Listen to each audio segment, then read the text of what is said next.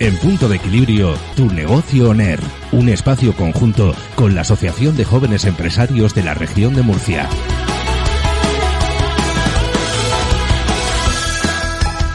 Pues eh, comenzamos el programa hablando con José Andrés Gil Guillamón.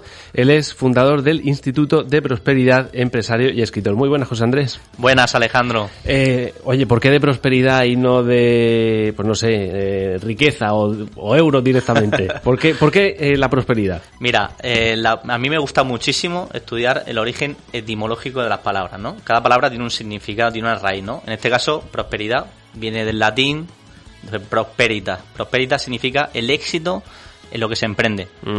Entonces, todos abarcamos diferentes emprendimientos. Emprendemos una relación de pareja, emprendemos un negocio, emprendemos una amistad, emprendemos muchos tipos de actividades diferentes. Entonces, como que de alguna forma me he obsesionado en estudiar cómo emprender todas esas cosas de forma exitosa. ¿Por qué? Porque como yo me he equivocado tantas veces, tanto en las relaciones como en el- los negocios, como en la parte económica, pues he ido buscando esas personas que han tenido prosperidad, pero no solo financiera. Por eso no hablo de instituto de riqueza o instituto económico, porque creo que hay una prosperidad que es más amplia que la financiera, que es una prosperidad integral, que abarca todo, no solo el dinero. Ujú. Y bueno, dices que has cometido muchos muchos errores. Supongo que de esos aprendizajes, bueno, ha- han cristalizado en este en este instituto, ¿no? Para, para ayudar a los demás a, a no cometerlos, ¿no? Sí, básicamente, tanto en mis libros, en mis formaciones, siempre cuando explico algo, alguna estrategia, alguna herramienta práctica, casi, vamos, no diría el 100%, pero el 99% de las cosas que explico van asociadas a algún error que yo haya cometido haciendo eso. Es decir, porque claro, todos hemos ido a la universidad, todos hemos estudiado, la teoría está súper bien, ¿no? Pero luego está, como decía mi abuelo, la, la ciencia, ¿no? Pero la madre de la ciencia es la experiencia. Entonces, hasta que no pasamos por esa experiencia de vida, hasta que no nos ponemos en práctica, no sabemos cómo hacer las cosas. Estudiamos enfermería, pero hasta que no te dan una jeringuilla y le tienes que pinchar al paciente, pues claro, ahí cambia un poco la teoría a la práctica, ¿verdad? Claro. Entonces, digamos, eh, de forma oficial, ¿a, a qué dirías que se dedica este, este insti- instituto? ¿Cómo lo calificarías? ¿Un centro de formación o...? Sí, bueno, es un entrenamiento de vida. Diría que es un entrenamiento de vida porque, bueno, nos enseñan a muchas cosas, nos dan mucha teoría, pero nadie nos enseña a vivir, nadie nos trae un manual de vida. Entonces a mí me ha encantado siempre eh, estar rodeado de personas mayores que yo. Sorprendentemente yo tenía la edad de mi hija, 10, 12, 14 años, y me gustaba estar con mi abuelo.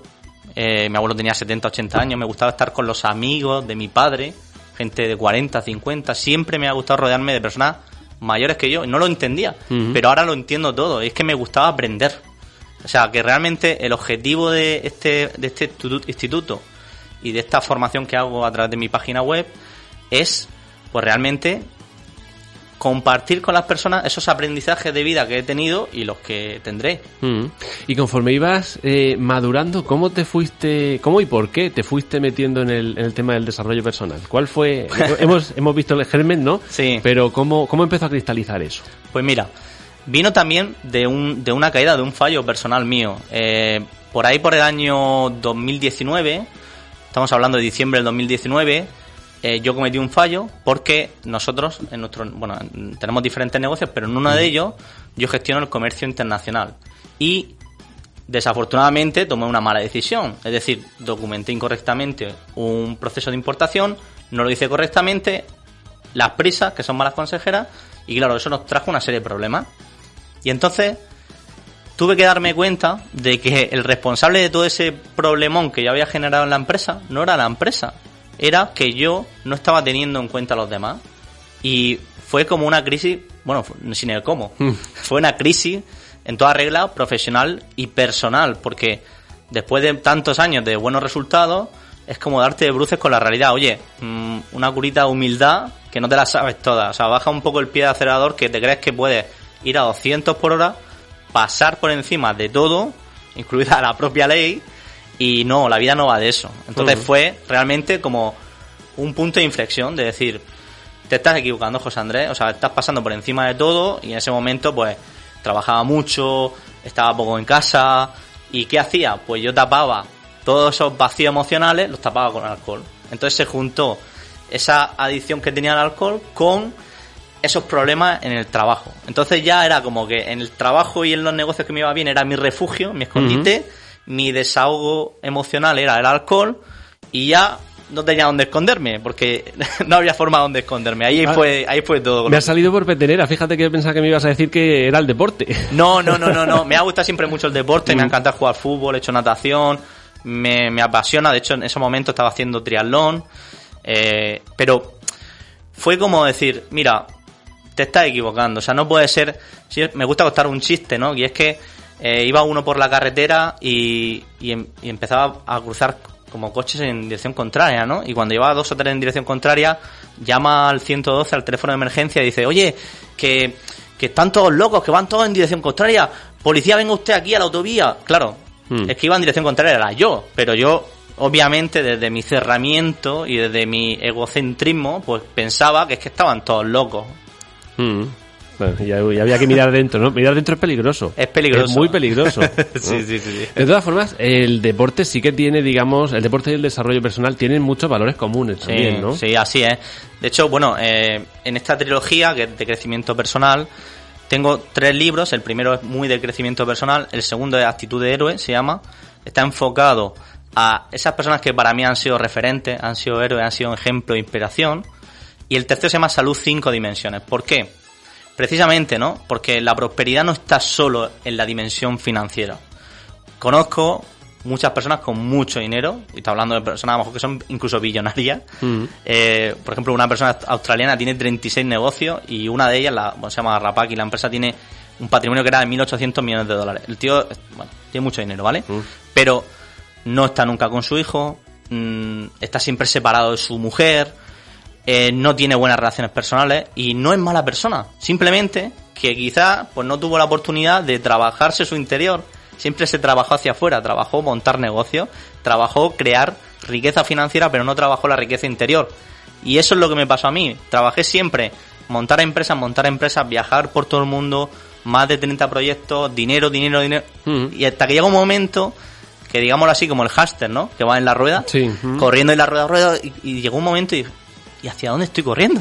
Mm. Que no me muevo hacia ningún... No, no progreso, corro mucho, termino todos los días agotado y claro, mi fórmula para escapar de eso era, pues me abro una botella de vino, me tomo Mm. un, ahí un gin tonic, lo que sea, ¿me entiendes? Sí, Pero claro, mm. eso un viernes, bueno, venga, el viernes, la excusa del viernes, pero claro, un martes, Mm. un lunes, un claro. jueves, y ya cuando son cinco días a la semana, oye, ahí hay un problema, ¿no? Ahí entra también eh, una de las cosas que tocas mucho en tus formaciones, que es la DPO, ¿no? La dirección por Sí, objetivos. sí, sí, sí, así es. Pues esto realmente fue una cosa que yo dije, vale, vamos a cambiar, vamos a tener claridad de saber hacia dónde queremos dirigirnos. ¿Por qué? Porque ahora mismo no nos dirigimos a ningún sitio, solo nos dirigimos a generar dinero. Ahora vamos a cambiar eso y vamos a trabajar desde esa parte interior otras áreas. ¿Cómo están mis pensamientos? Yo estaba todo el día pensando negativo, todo el día comiéndome la cabeza, esto va a salir mal, veremos a ver, siempre sufriendo, ¿no? Y era mi mente ahí bombardeándome. ¿Cómo están mis emociones? Pues estaba a flor de piel, todo me molestaba, todo me lo tomaba personal. A lo mejor me decías tú, oye José Andrés, ¿has pensado que si le pones la letra así un poco más... Y ya me ofendía contigo, ¿no? Me peleaba con el mundo, me peleaba conmigo mismo, me miraba al espejo y me peleaba con mi espejo. Mm. Y ahí entra, ahí entra otro de tus cursos, actitud sin límites, si no me equivoco, ¿no? eso O sea, es. va, va todo, es que en el fondo va todo relacionado, Eso ¿no? es. eh, Sí, es como, es como una cadena. O sea, Ujú. empezamos con la actitud sin límites, que es, ¿qué es la actitud? Otra vez volvemos al origen etimológico de las palabras. Actitud viene de actitudinem, que es actum, hechos, Ujú. actos, ¿no? Entonces, la única forma que existe de transformar tu vida son con hechos.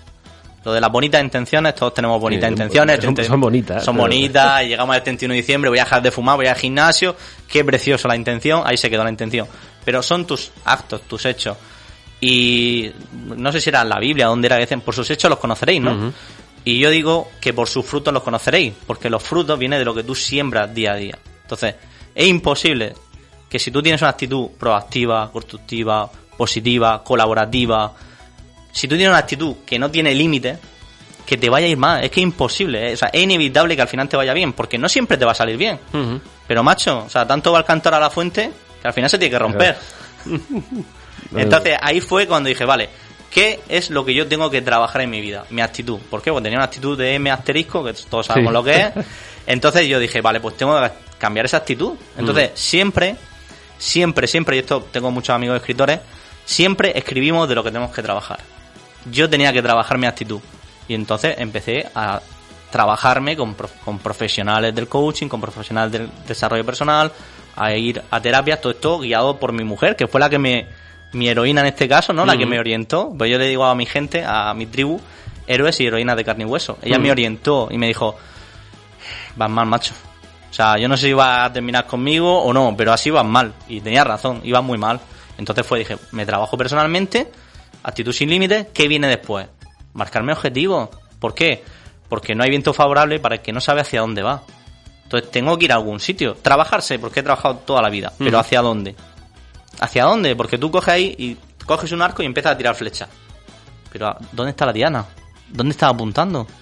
Entonces, claro, ahí me di cuenta de que había estado 15 años mandándome a trabajar perfecto, muchos negocios, pero ¿en qué dirección estaba apuntando? Claro, ahí los objetivos, por ejemplo, eh, cuantificables, por ejemplo, facturación, son relativamente fáciles. Pero ¿qué le dirías a aquel que no sabe ponerse un objetivo, digamos, mm, de vida, que tiene una empresa, pero realmente no sabe no sabe muy bien por qué la tiene. Yo, yo estoy aquí, me va bien, pero no sé, no sé para qué estoy. Hay mucha gente así, ¿no? que realmente ha perdido el rumbo, lo hablábamos, ¿no? Esa, esa rueda. Sí. Eh, ¿Qué le dirías a esa gente? ¿Qué, qué preguntas, digamos, son las primeras que debe hacerse? Pues mira, lo primero que le preguntaría es ¿para qué tiene esa empresa?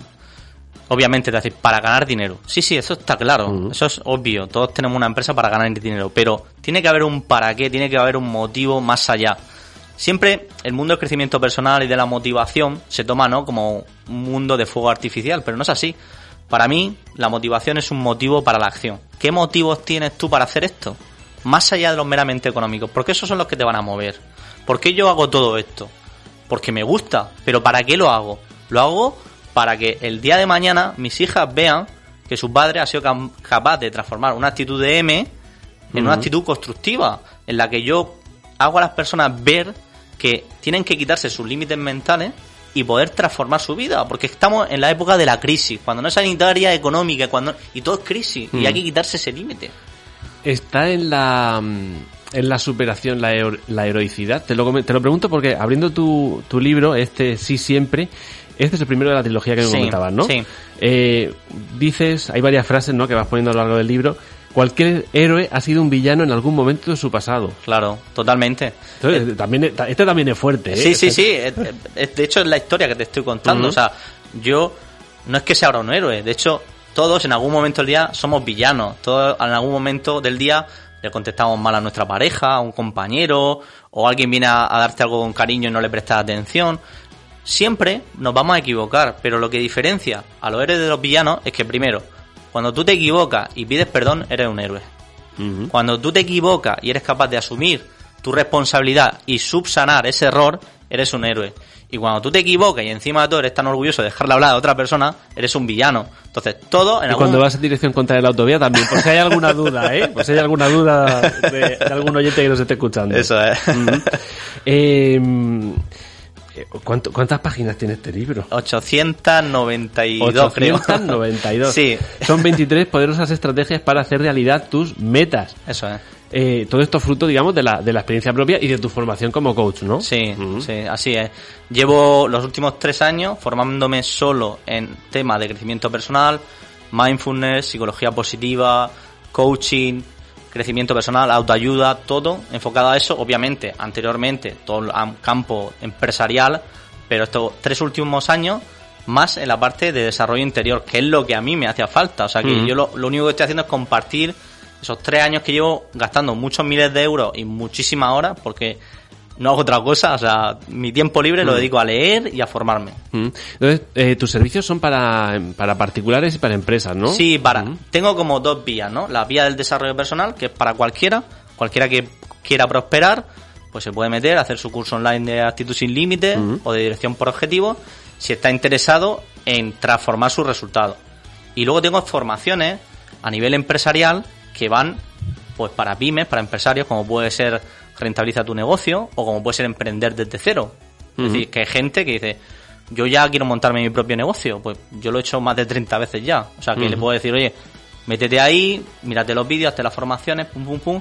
Y luego también hago acompañamiento, o sea, hago eh, como mentorizaciones de ciertas personas. Lo que pasa es que sí que soy muy selectivo. ¿Por qué? Porque mm, de primeras todos queremos emprender.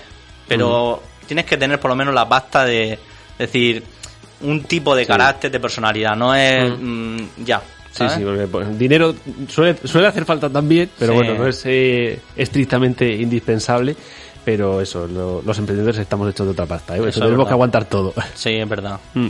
Bueno, eh, José Andrés ha traído aquí una especie de, de guion me ha llamado la atención eh, que has traído cinco, cinco enemigos de la vida que la gente se merece. Eso es. Eh, vamos ya justitos de tiempo, pero sí que me gustaría mm, al menos pasar por, por alguno. Sí. Eh, cuéntame, ¿cuáles son estos, estos enemigos y, y por qué lo son?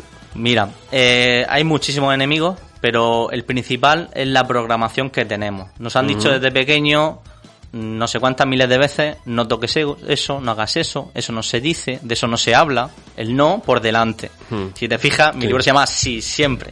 ¿Por hmm. qué? Porque tenemos que romper ese patrón. Cuento una historia de Jorge Bucay, un cuento muy bonito, que al elefante cuando es pequeño lo atan con una cuerdita a una estaca en el suelo. ¿Y qué sucede? Que cuando es mayor sigue atada a la misma estaca y a la misma cuerdita. La diferencia es que cuando es pequeño pesa 30 kilos y cuando es mayor pesa 3.000 kilos. Pero ¿qué pasa? Que cuando se hace mayor se olvida de que tiene el poder de poder salir y liberarse de esa situación de esclavitud. Y muchas veces nosotros estamos en esa esclavitud personal, financiera, emocional, y pensamos que no podemos salir de ahí porque en el pasado nos programaron de esa manera. Entonces yo creo que el principal enemigo es esa programación que nos han dicho de esto es lo que hay, te ha tocado vivir así y te tienes que quedar así. Enlaza un poquito con el segundo, ¿no? También. Sí, sí, bueno, el segundo habla del foco, ¿no? Es decir, ¿dónde pongo yo el foco? Pongo el foco en, ¿tengo oportunidad de mejorar o me quedo como estoy, ¿no? Eh, mm, yo soy un vendedor de zapatos, me voy a África, veo a todo el mundo descalzo y digo, aquí no vendo zapatos, macho, va todo el mundo descalzo. O yo soy José Andrés, digo, aquí no venden zapatos, mándame zapatos que me voy a hinchar a vender zapatos. Entonces, es el foco, ¿dónde pones el foco? ¿En la oportunidad o en el problema? ¿Hay problemas? Oye, alguien tiene que encontrar una solución. Y yo estoy buscando eso, es decir, veo que la gente tiene muchos problemas, muchos límites, muchas restricciones que no tiene la vida que se merece. Y digo, bueno, pues voy a enseñarle con esta estrategia y con estas herramientas prácticas de que pueden cambiar su foco, su enfoque, su forma de ver la vida. Porque, ¿saben? La gente que tiene riqueza, y hablo ya de la financiera, no son más inteligentes que tú y que yo. Son personas normales y corrientes. Tienen 24 horas, tienen ojos, van al baño, o sea, no, no, es nada diferente. Lo único que cambia es lo que tienen aquí, su programación mental. Y ahí también eh, cobra, vamos, la claridad de, de las metas mm. es, eh, una vez que tenemos ese, foco, es, vamos, fundamental también. Sí, bueno, como por eso hice precisamente la formación de dirección por objetivos, porque tenemos que definir muy concretamente las metas. Es decir, eh, quiero bajar de peso. ¿Qué significa quiero bajar de peso? No, mira, mi peso ideal es 72, peso 80, voy a bajar 8 kilos en 8 meses, un kilo por mes. Es diferente mm. a decir quiero bajar de peso. Entonces tenemos que ser muy concretos porque tenemos que poner un plan de acción y tenemos que hacer un seguimiento. Entonces yo lo que hago es dar una herramienta muy sencillita para que tú te vayas haciendo un seguimiento y vayas viendo si estás cumpliendo tu objetivo o no. Tan sencillo como eso. Ya que estamos hablando de peso, el cuarto es la salud 5D. ¿Y eso tiene que ver, digamos, con la salud física? Sí, sí, sí. Mira, la salud 5D son cinco dimensiones, ¿no? La salud física y la financiera, todos tendemos que, que tener un cuerpazo y que tenemos, queremos tener mucho dinero en la cuenta, pero hay otras dimensiones que son la mental, la emocional y la espiritual. La mental son tus pensamientos y la emocional es lo que tú sientes. ¿Y cuál es la salud espiritual? Pues cuando, si te fijas, ¿no? Esta gente que ya tiene mucho patrimonio y mucha riqueza, ¿en qué se enfoca? En crear pues la Fundación Templeton, eh, la Fundación Rafael del Pino. O sea, mm. se enfocan más allá porque ya tienen cubiertas sus necesidades según la pirámide de Abraham Maslow.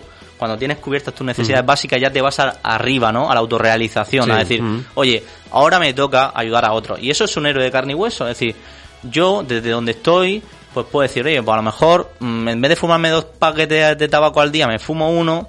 Y si me ahorro 100 euros al mes, pues a lo mejor a mi cuñado, a mi hermana que lo está pasando mal, le puedo dar esos 100 euricos. Mejoro mi salud física, mejoro mi salud espiritual, me siento mejor emocionalmente, voy a pensar que soy buena persona y eso al final te va a repercutir en tu salud cinco dimensiones. Y eso se retroalimenta. porque es como, es Sí. como una droga, cada vez quiere ayudar a más gente, cada vez a más, cada vez a más. Y a mí me pasa con esto, cada vez quiero dedicarle más horas, cada vez quiero hacer más cosas, cada vez quiero hacer más vídeos en las redes sociales. O sea, es como que te, que te llena por dentro realmente. Eh, el quinto lo vamos a mencionar muy muy rápido, porque ya sí que nos estamos quedando sin tiempo, que, se que sería, digamos, vencer el miedo, ¿no? Sí, vencer el miedo básicamente para poder emprender esa vida que queremos conseguir. En los ingleses al miedo le dicen fear, ¿no? Y es un acrónimo, significa falsos eventos aparentemente reales. Entonces, el miedo simplemente es, hay algo ahí que tú crees que es real, pero no lo es tanto. Entonces, Ujú. dices, ¿qué me da miedo tirarme a la piscina? No, si no te preocupes, si lo que se te va a sumergir al fondo de la piscina no es el agua, es tu miedo. Eh, Tienes en tu página web un test de coherencia, Sí. eh, así que bueno, me ha venido la inspiración y me he inventado yo uno para ti. Muy bien, venga. Eh, porque dices que el 97% de la gente no escribe eh, sus, sus objetivos y que la riqueza, digamos, eh, del 3% que sí lo hace es, vamos, exponen- exponencialmente superior. Sí. Eh, así que voy a ver cuál es tu próximo objetivo. ¿Lo tienes escrito? ¿Cuál es? Sí, sí, tengo muchos objetivos. Eh, por ejemplo, tengo objetivos en mis redes sociales marcados. Llegar, por ejemplo, ahora estoy en 14.000 seguidores en Instagram, llegar a 20.000. Tengo el objetivo de llegar a 1.000 suscriptores en YouTube. Luego también tengo objetivos económicos, ¿no? Pues cada año me pongo ahí un incremento, ¿vale? Que yo creo que es razonable, entre comillas, Sí, que ¿vale? hay que ser también un poco realista a veces, ¿no? Claro, y también tengo otro objetivo, que es crear mi propio evento de crecimiento personal. Y lo estoy organizando con mi pareja, porque ella es terapeuta, ella se dedica mucho a la parte de la mente subconsciente, a todas esas cosas inconscientes que no nos damos cuenta que hacemos. Y quiero crear con ella un evento y estamos trabajando en eso. Y esos son mis objetivos a, a Mm. corto plazo, pero a medio plazo realmente, pues es este Instituto de Prosperidad que estamos creando, hacerlo más grande, llegar a muchas más personas. Yo voy haciendo un seguimiento de la gente a la que voy ayudando o que voy impactando y quiero hacer crecer eso, porque al final ese es mi real objetivo, ¿no? Esa salud espiritual y sentirme bien con ella.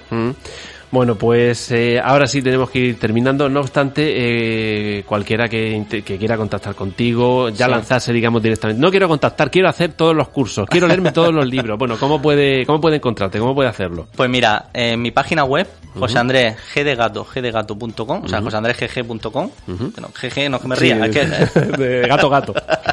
joseandresgg.com, ahí me pueden encontrar, o en la, bueno, José Andrés G. Guillamón en YouTube, en TikTok, en Instagram, en... En, toda- en todas las redes. Casi, casi, casi, casi, sí. En Spotify también tengo mi podcast también, que a mí me encanta ir en el coche escuchando a gente espectacular que hay que te cuenta unas cosas maravillosas. O sea, que donde quieran me pueden encontrar. está- es fácil, es, Es fácil. es- es accesible. Sí, sí, sí. Bueno, vamos a terminar la entrevista con el tema musical que como todas las semanas recuerdo, eh, sois, eh, sois vosotros, los socios de, de AGE, los que lo, los que lo elegís, Sí. Eh, con una sola condición, eh, que para, bueno, para conoceros mejor o conocer mejor vuestro negocio, me digáis por, qué- o sea, qué tema es y por qué lo escogéis. Sí. ¿Cuál ha sido en este caso el tuyo? El mío ha sido Paradise de Coldplay, que significa paraíso en español. ¿Por qué? Porque en ese videoclip eh, sale un elefante que está encerrado en un zoo de, de Londres. Yo casualmente estudié inglés en Londres. Y se escapa del zoo y hace un viaje precioso, hace un viaje metiéndose en un avión, cogiendo una bicicleta, metiéndose en un coche escondido hasta que llega a África y se encuentra otra vez con su esencia, se encuentra con sus hermanos, se encuentra con él mismo, se encuentra en su paraíso. Y me encanta porque creo que todos tenemos que hacer ese viaje, ¿no?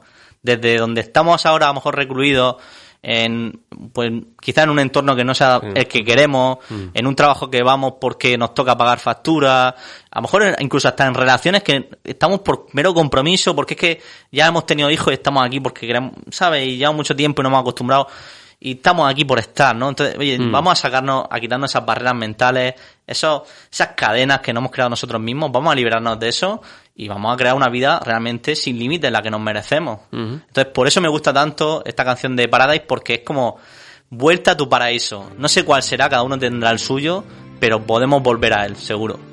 Pues nada, lo dejamos aquí porque ya está todo muy completo. Desde el elefantito atado con la cuerda al paraíso de los elefantes. Así Sí, que sí, yo creo que ya vamos a dejarlo aquí.